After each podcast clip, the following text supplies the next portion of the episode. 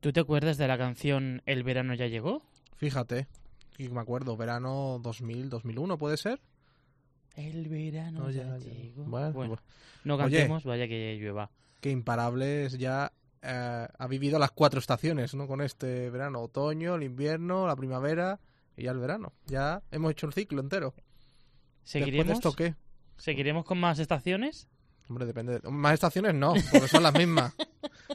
Ahora, que repitamos ciclo, hombre, yo espero que sí, ¿no? Hombre, esperamos, esperamos que sí. Bueno, toquemos madera Eso y es lo que haga lo falta. que haga falta. Y de momento, pues empezamos. Oye, sobre todo hay que agradecer a esa gente que semana tras semana nos Sí. está acompañando, ¿eh? Sí, incluido con estos calores de verano, en fin, con el frío de invierno. Bueno, que por ellos va el programa.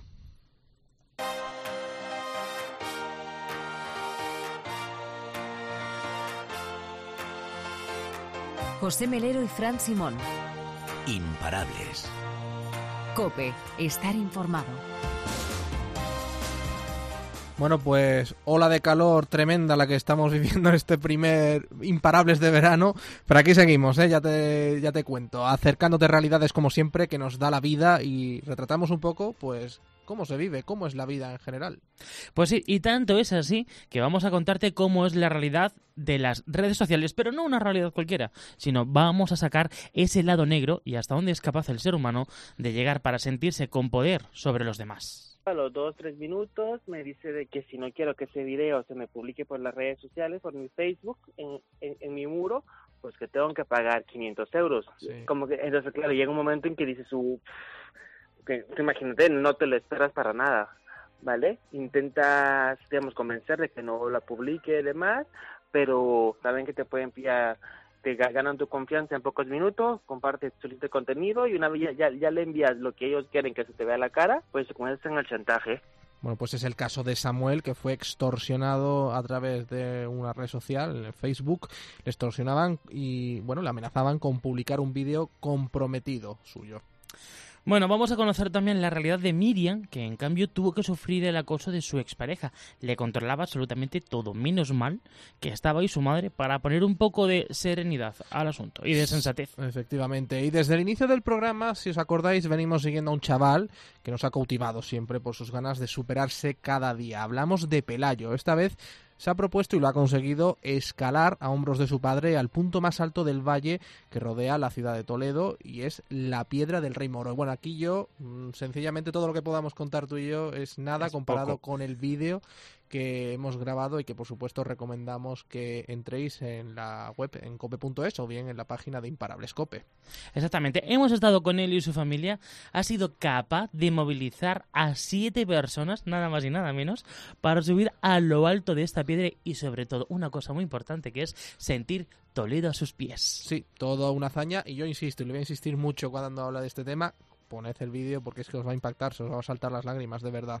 El programa de hoy viene, por tanto, cargado de realidades, somos solo hemos hecho una pequeña pincelada y ya sabéis, como siempre, que temo- tenemos nuestras redes sociales para que nos contéis todo lo que queráis en facebook.com barra imparablescope y en twitter arroba imparablescope. ¿Qué te parece si empezamos ya el programa 31 de. Imparables? Venga, edición verano.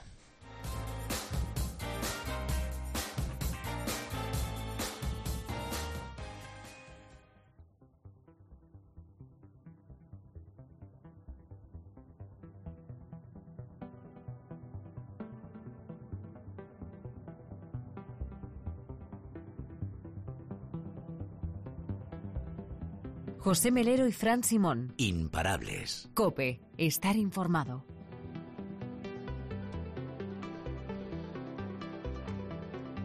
El acoso informático, también conocido como ciberacoso, se ha convertido en una de las formas más peligrosas de persecución, entre otros motivos porque permite que se prolongue durante largos periodos de tiempo sin que la víctima se decida a pedir ayuda. Se trata de un fenómeno en el que los jóvenes son los principales afectados, al representar el mayor porcentaje de consumidores de redes sociales.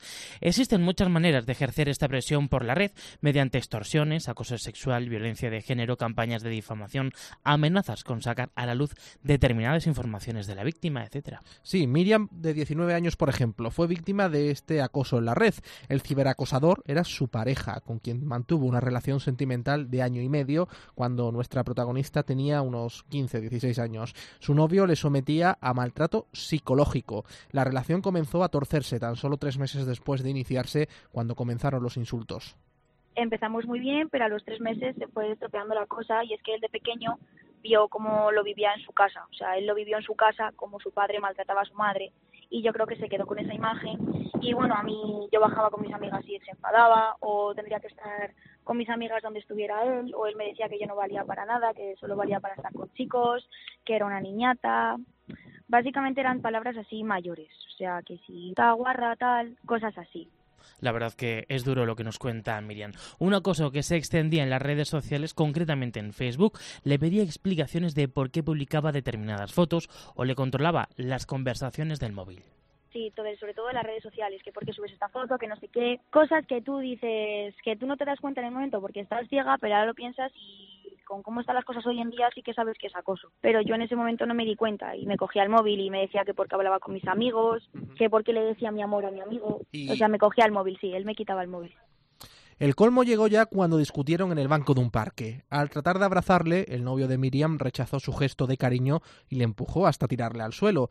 Fue lo más parecido al maltrato físico que sufrió. Pese a todo, fue Miriam quien pidió perdón al sentirse culpable, ojo, de los enfados de su pareja. Y aquí es donde está la clave de la violencia de género, que al final son ellas las que acaban cometiendo ese error de culparse a sí misma de lo que está ocurriendo, pensar que algo estaba haciendo mal para que su novio la agrediera. Su madre se dio cuenta de todo y pidió ayuda a la asociación Stop Violencia de Género Digital, en contra de la voluntad de su hija. Eh, fui a abrazarle y pues me empujó y me caí del banco. Eso sí que fue lo único que me llegó a hacer y en vez de cortarlo pues yo me di cuenta, seguí ciega, ciega, ciega y más que enamorada yo estaba obsesionada hasta que ya mi madre se dio cuenta de todo, mi madre me prohibió estar con él y pues la forma en la que conseguí zanjar todo fue que mi madre habló con esta asociación que se llama Asociación Stop Violencia de Género Digital, me llevó engañada porque yo no quería pararlo, conseguí que me abrieran un poco los ojos, la verdad, y con el tiempo conseguí superarlo. Pese a las instrucciones de la madre, Miriam cometía locuras para estar con su chico. Hice una locura de que mi madre me tenía terminantemente prohibido irme con él y yo mi madre me tiene la aplicación del móvil esta que es un GPS para ver dónde estoy y le dejé el móvil a una amiga para que ella viera que yo estaba en el barrio y yo me fui a donde vivía él y me fui a su casa y yo el móvil se lo dejé a una amiga para que mi madre no se enterara. Se acabó enterando claramente, pero es la única locura que he hecho por él. O sea, el irme y dejar el móvil aquí, el irme sin móvil, la madre de Miriam se dio cuenta de lo que ocurría a su hija, ya que cada noche escuchaba sus llantos y sollozos en la soledad de su habitación. No, porque mi madre me veía llorar muchas noches. O sea, mi madre me veía llorar y mis amigas también metieron... Mis amigas también soltaban cosas por su boca. también se lo contaban, sí. Sí, la verdad es que algunas sí. Yo le decía a mi madre que estaba loca, que no, que no pasaba nada. Pero sí, mi madre me ha pillado llorando muchísimas noches en mi cuarto. Fue en aquellos duros momentos en los que Miriam no entraba en razón cuando su madre decidió coger el toro por los cuernos y demandar ayuda a esta asociación. Con el paso del tiempo, bueno, Miriam abrió los ojos fui el primer día, pero luego yo no quería volver a ir. Yo le decía a mi madre que no, que no, yo lloraba, no me quería montar en el coche porque no quería ir, pero luego cuando estaba allí me desahogaba con ellos y les contaba todo. Hasta que me abrí, conté todo, todo, me costó bastante. Pero cuando lo conté todo ya me dijeron que no puede ser, que sepas que te está haciendo maltrato, te está haciendo maltrato psicológico, te está acosando y tú no te estás dando ni cuenta. Y ahí fue cuando como poco a poco, poniéndome otros casos de chicas y explicándome varias cosas, ahí fue cuando yo me di cuenta de que era verdad y su novio pues no reaccionó muy bien cuando conoció que su todavía pareja se había puesto en manos de una psicóloga. Luego yo hablaba con sus amigos y a la larga se lo he contado a algún amigo suyo y me decían, pero si es que él no es así, él es súper buen chaval, él... Y yo le decía, ya, pero es que no es así con vosotros, con su pareja pues era diferente. Y el día que Miriam dio el paso a de cortar la relación, bueno, no fue ya tan duro porque la terapia estaba bastante avanzada, por tanto ya había abierto los ojos y ya, pues bueno, no fue para tanto. Pues el día que lo dejé con él me costó la verdad porque lo, lo dejé yo, que él se puso a llorar un montón, que no me quería perder, que lo sentía y fui yo la que lo dejé, pero la verdad es que tampoco ya tampoco me costó tanto. O sea, conseguí superarlo rápido, pero sí que es verdad que la única secuela que tengo es la de que no confío ahora en ningún chico.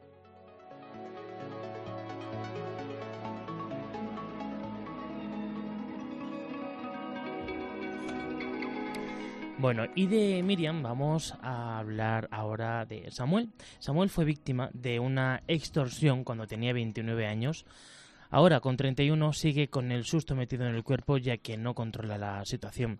Todo sucedió una noche en la red social de Facebook cuando, de repente, una chica solicitó la amistad de Samuel y él, pues, aceptó. La chica, tal y como reconoce el joven treintañero, estaba de muy buen ver.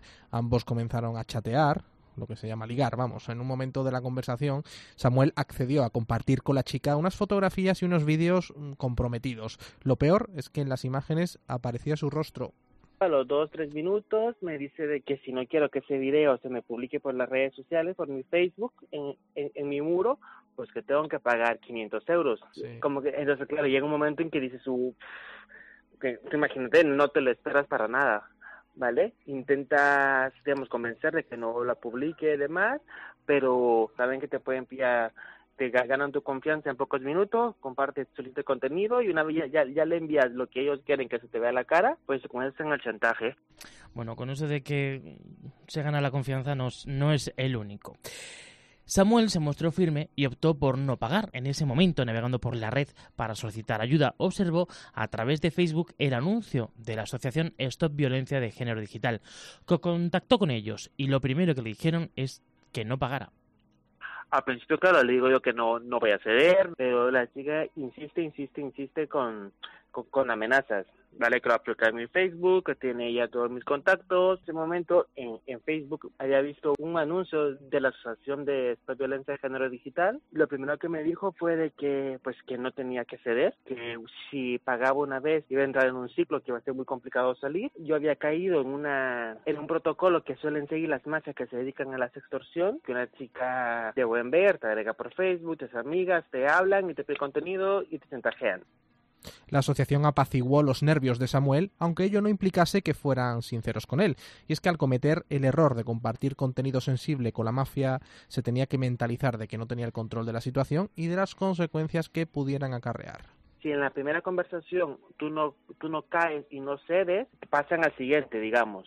Son ellos intentan ponerte nervioso para poder para de que van a publicar ese contenido, luego al final no lo hacen. Cuesta mucho el decir, pues mira, bloqueo a la chica y, y sigo con mi vida, digamos. ¿Vale? Porque siempre te queda esa sensación de, de pensar de que, bueno, no, no quiero encontrarme de repente un video mío por ahí, ¿sabes? A Samuel no le consta que las fotografías y los vídeos hayan sido publicados, al menos en sus redes sociales. Muy difícil dar ese paso porque siempre tienes ese miedo de, decir lo va a publicar, lo va a publicar, lo va a publicar. Si es verdad que a fin yo tuve suerte que, que pues que me, me guiaron, digamos, en ese momento la asociación me guió y pude, digamos, reaccionar al ver que yo no era la única persona que me había pasado, pero sí, vamos, se pasa muy mal. El momento lo pasas muy mal como no tengas a alguien que te que detrás, pagas o, o, lo pasas muy mal. El contenido, como hemos comentado, sigue en poder de esa gente.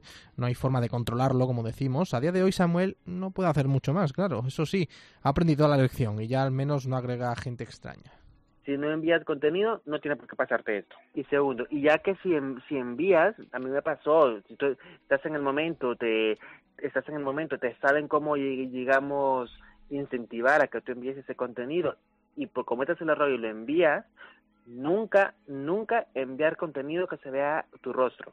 O si tienes tatuajes en el cuerpo y demás, o algún algo que te puedan identificar a ti que eres tú, intentar pues que, que no se vea.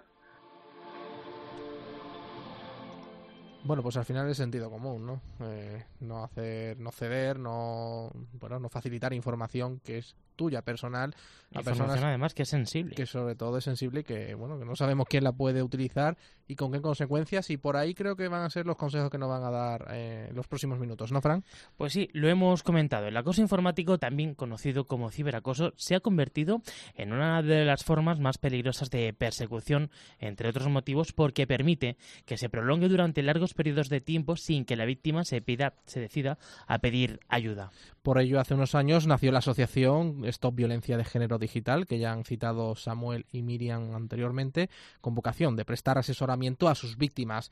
Su presidenta es Encarni Iglesias. Bueno, Encarni, ¿en España hay conciencia de lo que es el ciberacoso? Pues todo lo hemos, todos lo hemos oído, pero poco sabemos cómo actuar hacia él y en muchísimas ocasiones somos víctimas de ciberacoso y no somos ni, ni, ni conscientes de ello. ¿Y cuándo se puede considerar que estamos en un, eh, sufriendo ciberacoso? A ver, la ley dice que tiene que ser eh, ataques de forma continua y durante un periodo largo de tiempo. Pero también depende mucho del tipo de acoso que se esté, que se esté sufriendo, porque hay acosos eh, que, por desgracia, uno de los problemas que estamos teniendo es no darle precisamente la importancia oportuna que tiene. Es un tipo de acoso que psicológicamente te puede machacar y cuando te quieres dar cuenta estás en, en la miseria más grande metido, ¿eh? Claro, eh, cuando hablamos de acoso hablamos de muchos tipos. Puede ser extorsión, puede ser de índole sexual, eh, violencia de género por esos casos, amenazas, sí. Pueden ser insultos, puede ser un montón de cosas, suplantaciones de identidad, eh, que te estén amenazando continuamente con hacer, con publicar, por ejemplo, una serie de fotos o, o incluso mentir, porque en muchas ocasiones lo que se difunde es mentira también. Sí pero el daño se hace igualmente. En Carni, generalmente el acosador conoce al, al acosado. Normalmente sí. A ver, normalmente es cierto que el ciberacoso se da más en, en parejas, parejas, amigos, pero también lo estamos viendo en personajes, por ejemplo, públicos, como haya una persona eh, que le dé por alguien eh, empezar a meterse con él con verdades, mentiras, eh, otras historias y no le conocen de nada. ¿eh? Claro. Pero vamos, eso es, la verdad es que son pocos casos. La asociación Stop Violencia de Género Digital, bueno, pues eh, ayuda ¿no? a estas personas que son víctimas, no solo tampoco de índole sexual, de, prestáis asesoramiento y ayuda a todo tipo de casos. Eh, ¿Cómo lo hacéis? Pues nosotros tenemos nuestro propio protocolo eh, que es el que llevamos a cabo, le llamamos el protocolo DIPE, y lo que hacemos es identificamos, eh, informamos, protegemos y educamos, porque yo creo que muchos de estos delitos eh, se están sufriendo y, e incluso se están haciendo por falta de información y de educación digital que no la tenemos. ¿Vale? O sea, mm, en muchas ocasiones se hacen las cosas porque todavía seguimos por el pensamiento de que en Internet se puede hacer y decir lo que quiera porque nadie me va a pillar. Y, y también tenemos en la cabeza de que si nos pasa una cosa de estas que no tiene solución. Entonces, eh, en general, la falta de educación digital que tenemos es muy amplia, muy grande. Eh, Internet ha llegado a la vida de todos sin enseñarnos unas mínimas pautas de seguridad para navegar de forma segura por Internet. Y una cosa muy, muy importante que yo siempre digo, en la vida normalmente todos usamos el sentido común para la mayoría de las cosas. En Internet se nos olvida. En Internet hacemos cosas que en la vida diaria no haríamos en la vida. O sea, damos todo tipo de información de nuestra vida privada sin ser en ningún momento consecuentes de lo que se puede llegar a hacer con esa información. Y lo que es peor es que se la damos a personas que no conocemos de nada. Eh, es bastante peligroso lo que estamos haciendo, pero ya te digo que es que lo peor de todo es que lo estamos haciendo por desconocimiento. Supongo que en la mayoría de los casos eh, en Carni los padres apenas, en caso de ser eh, hijos de edad adolescente, los padres apenas saben nada en muchos casos y cuando llegan a, a, vuestras manos seguramente en muchos casos estén alucinando con lo que les está ocurriendo a sus hijos, ¿no? Por, por no saber previamente nada del tema. Mira, los padres, yo creo que en muchas ocasiones cuando les damos un terminal con una conexión a Internet a nuestros hijos, yo quiero pensar, de verdad, ¿eh? quiero pensar que, lo hacen por desconocimiento eh, de lo que están entregando a sus hijos. Siempre y cuando eso no se haga con unas pautas, o sea, existen los controles parentales, que Internet es un mundo muy bueno y muy bonito y nos puede facilitar mucho tanto la vida privada como la vida eh, laboral, a todos. Pero se nos ha ido la mano y, y no, no seguimos las mínimas pautas. O sea, en Internet en los menores, en muchas ocasiones, se está usando, como yo digo, de guardería. Yo le doy un terminal con conexión a un niño de 3, 4, 5, 6 años y, no me va a dar un ruido ni me va a molestar en ningún momento. Eso se está haciendo. Yo siempre digo que acordaros que hace unos años en los restaurantes había y hoteles había muchos que no, no querían admitir niños porque molestaban a los demás comensales. Vosotros mirar ahora mismo en un restaurante a cuántos niños se les ve molestar o se les oye llorar o se les oye hacer ruido. No se oyen a los niños. Si ves a los bebés sentados en las sillas, bebés de 8, 9, 10 meses, que le ponen delante una tablet, un teléfono con los cantajuegos o lo, con lo que sea y no hay niños. Es complicado la, bueno, la regulación ¿no? actual de, de esto. Eh, ¿Qué medidas se podían tomar para evitar el acoso? A ver, las aplicaciones, hay ciertas aplicaciones que tienen un mínimo de edad. Eh, lo que pasa que también es muy fácil eh, crearse los perfiles falsos. Sí. O sea, por ejemplo, Facebook no admite menores de 14 años. ¿Por qué los hay? Pues porque cuando se hacen el perfil, a la hora de, de verificar, eh, las plataformas tampoco se molestan, no les interesan. O sea, la legislación, aparte de una legislación acorde a lo que está ocurriendo hoy en día, que poco a poco, pero muy lentamente, se van sacando leyes, eh, yo creo que tendrían que ir más enfocada a, pedir una, una mínima garantía a las aplicaciones que salen en el mercado. En vez de decir que Google gana no sé cuántos millones al año, pues que se lo gasten un poquito en educación para el personal que usa sus aplicaciones y en herramientas para verificar eh, que realmente la gente que entra en sus plataformas y en sus aplicaciones eh, pueden hacerlo. Lo estamos viendo ahora toda la eh, el- el- la alarma social que se está creando con lo de las casas de apuestas. Es cierto, es que por internet puedes mentir y nadie te va a decir nada. Y no es tan difícil, yo creo que no es tan difícil crear una normativa para eso. Ujú. Hombre, el problema más que crear la normativa es cómo aplicarla, ¿no? Cómo controlarla. Eso Yo- pero es mira, yo te voy a poner un ejemplo. ¿Te acuerdas eh, hace unos años en España? Tú comprabas una tarjeta mm, prepago de teléfono y no tenías que dar datos. Y Telefónica llegó un momento que dijo, eh, a partir de esta fecha, quien no haya dado sus datos no va a tener tarjeta. Y se cogieron todos los datos de todo el mundo. Pues algo así se podría hacer exactamente igual para poder entrar en Internet. Algo. Porque, eh, a ver, lo está pasando muy mal todo. Muy mal, mucha muchísima gente, pero eh, estamos dañando muchísimo a nuestros pequeños, a nuestros menores. Y os recuerdo que son el futuro de la sociedad. Y si tenemos menores dañados, serán adolescentes dañados, serán adultos dañados, y, y imaginaros el panorama que vamos a tener. Ujú. Eh, bueno, Encarni, ¿y vosotros tenéis datos de personas que han sufrido ciberacoso en el año 2018? Mira, oficialmente, oficialmente, que salgan de algún ministerio, yo jamás he visto ningún dato de ciberacoso.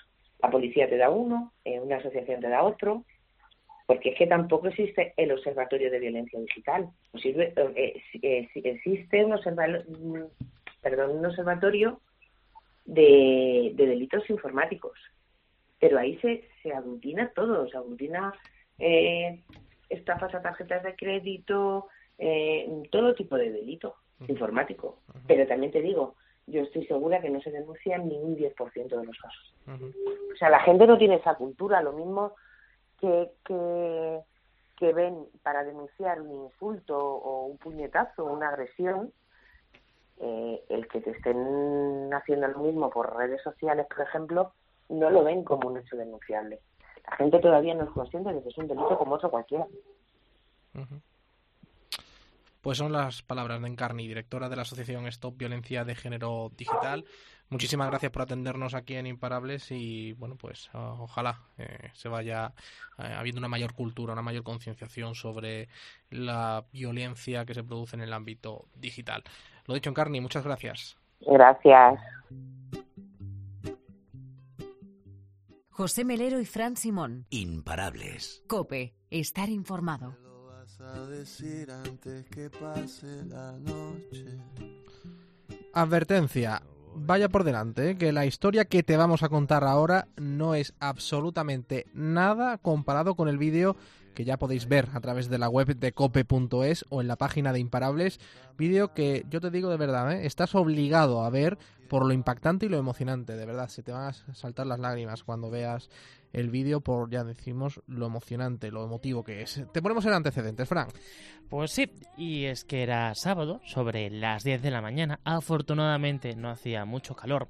El equipo de Imparables nos disponíamos a escalar el punto más alto del Mirador del Valle en Toledo, conocida como la Piedra del Rey Moro, desde el cual se vislumbra todo el casco histórico de la ciudad imperial. Tras varios minutos sorteando piedras, ramas secas y alguna que otra culebra, ¿verdad, José? Sí. Llegamos a nuestro destino. Allí estábamos para ser testigos de la ilusión de Pelayo. Escalar hasta la piedra del Rey Moro, su lugar favorito, donde haya la paz y el descanso.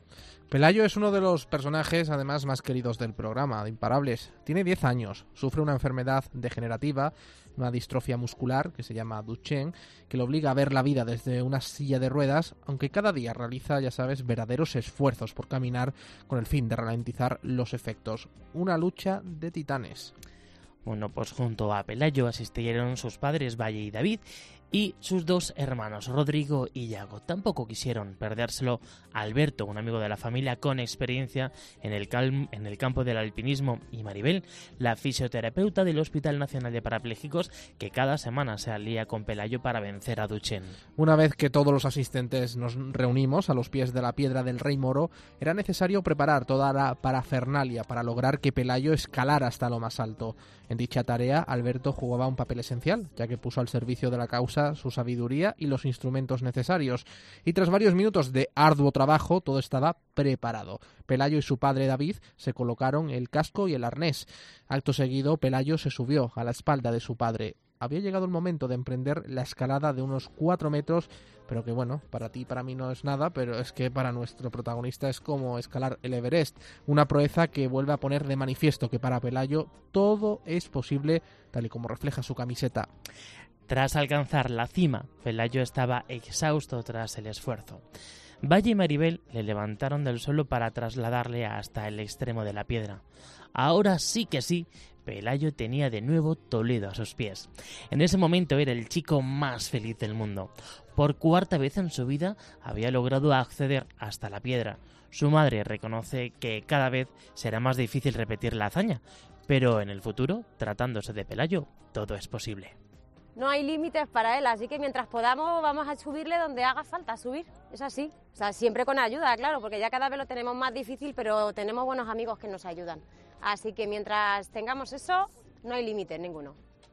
Desde Imparables hemos sido testigo de cómo Pelayo caminaba, jugaba al pádel, ahora escala. Su madre asegura que no existen límites para él.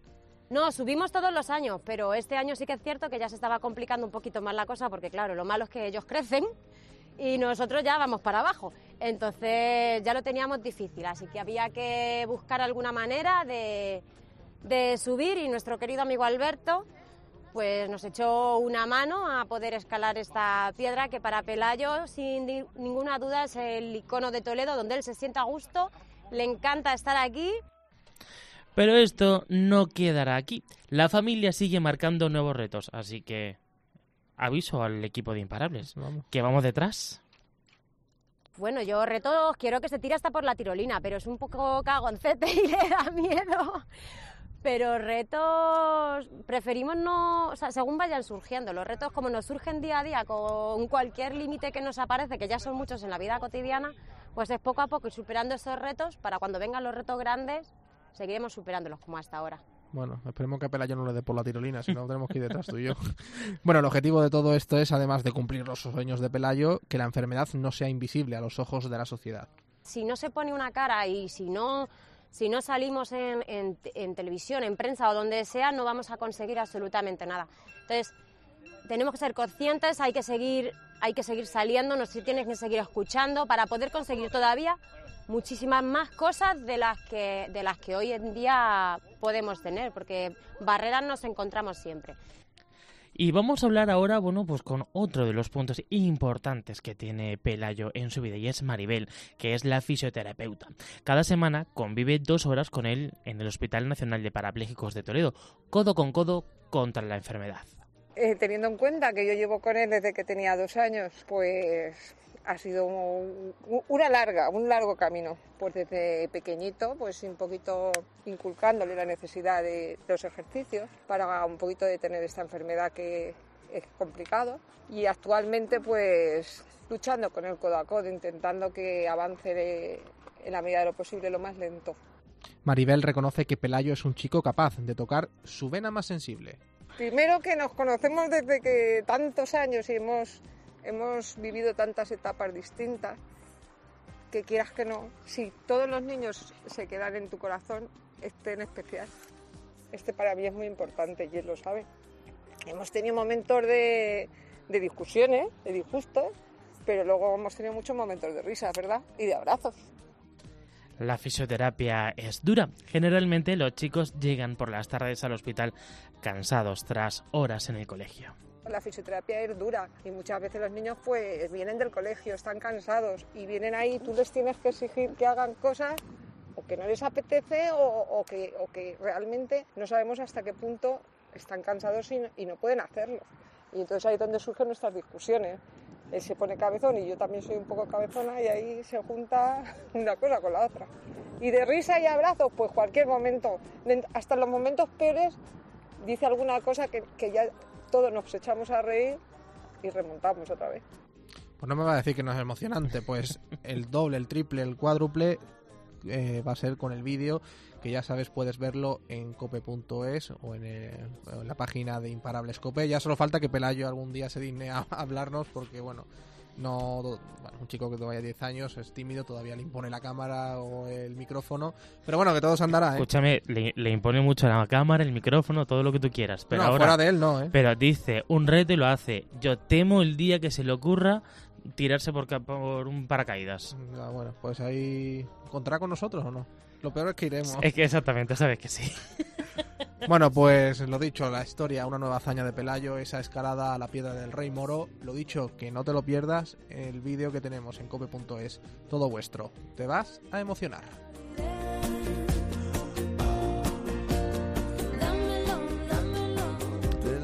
¿Qué me vas a dar ahora? Ahora ya la despedida, que hace mucha Oh. calor aquí en el estudio, ¿eh? Estamos en hora de calor.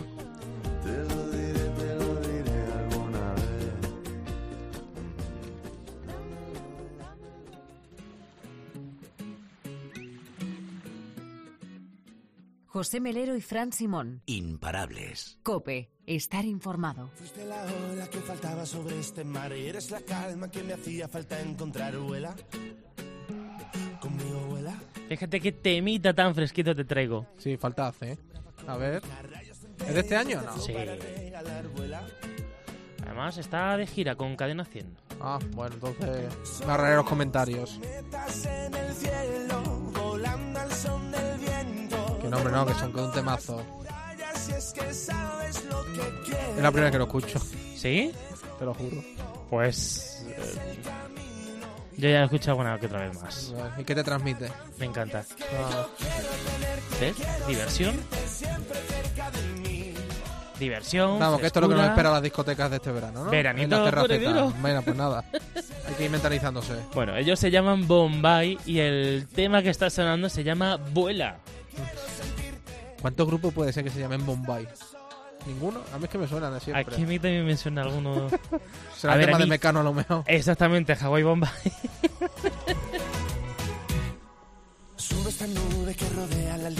Vamos con la frase. Venga, dale. Bueno, es un escritor argentino, Jorge Bucay, que muestra una manera de ver las cosas muy influida por el humanismo que se centra en la autoayuda, la comprensión y la superación. La mejor educación nace de la automotivación y la autosuficiencia. Aunque se haga mal, de los errores se aprende. Y esta es la frase. Sí. Déjame valerme por mí mismo. Si lo haces todo por mí, nunca podré aprender. Por si lo olvidaste, solo se aprende de los errores. Ahí estamos. Tu sombra y a todas horas sigo volando por ti. Ser el eco de tu voz. No tengo más condición. Hay que verme, hay que verme bailando. Sí, sí, no, sí. Un, Yo- un día Tú vamos también a- tienes una foto. Yo también tengo un, un fotón, sí, bueno. Ya sabes que tenemos abiertos nuestros canales de las redes sociales en Facebook, facebook.com barra imparablescope y en Twitter, arroba imparablescope. Pues nada, contigo hemos llegado al verano, todas las estaciones ya están cubiertas y esperamos cumplir muchos más estaciones del año con vosotros. Aunque eso sí, también te digo que nos faltan unos cuantos veranos, ¿eh? Hombre, ojalá. bueno, no, eso desde luego. Resistente, dime si te vienes conmigo. Bueno, pues aquí nos tenéis para lo que queráis. Ya sabéis, siempre, verano, invierno, otoño, primavera, juntos somos. Imparables. Ahora sigo volando por ti. Seré el eco de tu voz. No tengo más condición. Y es que yo quiero tenerte, quiero sentirte. Y es que yo quiero tenerte, quiero sentirte siempre cerca de mí. A todas horas sigo volando por ti. Seré el eco de tu voz.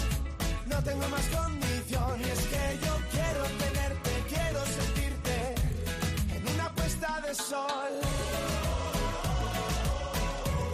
En una puesta de sol. Fuiste la ola que faltaba sobre este mar y eres la calma que me hacía falta encontrar, vuela escuela.